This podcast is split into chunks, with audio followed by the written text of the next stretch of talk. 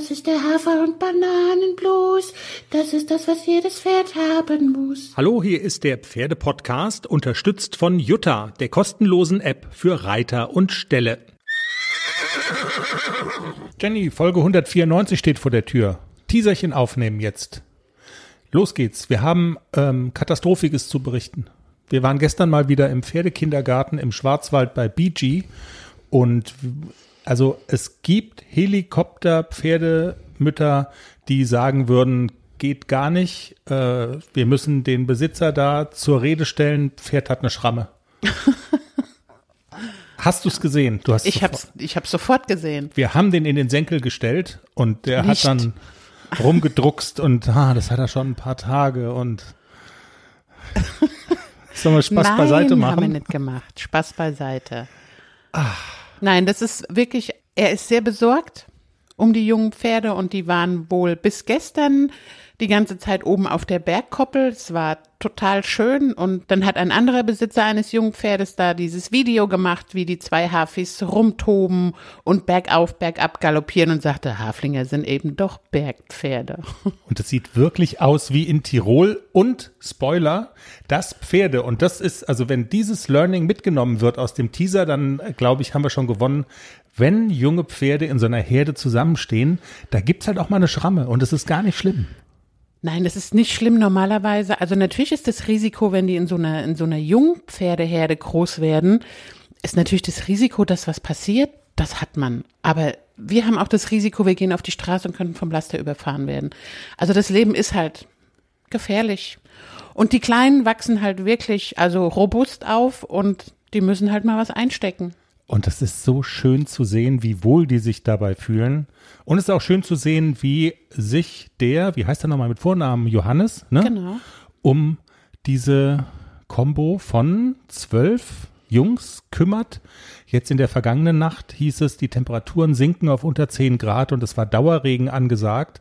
Und wir hatten die ehrenvolle Aufgabe und durften dabei behilflich sein, die, die, Herde. Rassel, die Rasselbande in, ähm, ja, was ist denn das, ein Laufstellchen? Genau, Ställchen ist gut, es ist schon groß. Also es ist ein großer Laufstall.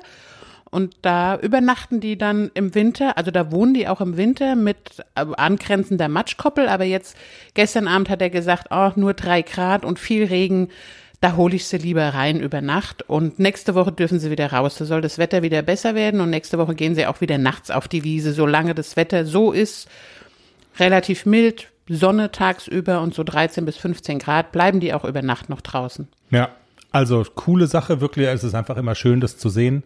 Und das äh, muss man vielleicht auch noch sagen, der Johannes hatte auch so ein bisschen Angst um seine Wiese, ne? Dann bei Dauerregen und drei Grad, wenn die dann da drüber trampeln, dann geht halt auch die Wiese kaputt. Also es ist eine Entscheidung pro Pferd und pro Wiese gewesen. Ja, und dann, wenn es ganz rutschig wird und die toben da rum, dann ist halt auch doof. Also Naja. gerade bei diesen Hangweiden, wenn es da so rutschig wird nach viel Regen, dann ist es auch für die Pferde irgendwie nicht so prickelnd. Jenny, ich poste gleich noch den Schnappschuss des Tages, der dir gelungen ist. Simone hat ihn gemacht und hat ihn Simone? mir geschickt. Also ganz frisch von heute Morgen. Ja. AC kann alles, auch Kissen. Klecks hat seinen Kopf auf ACDCs Hinterteil Gebettet gebettet, abgelegt. beim Schlafen. Es ist so schön.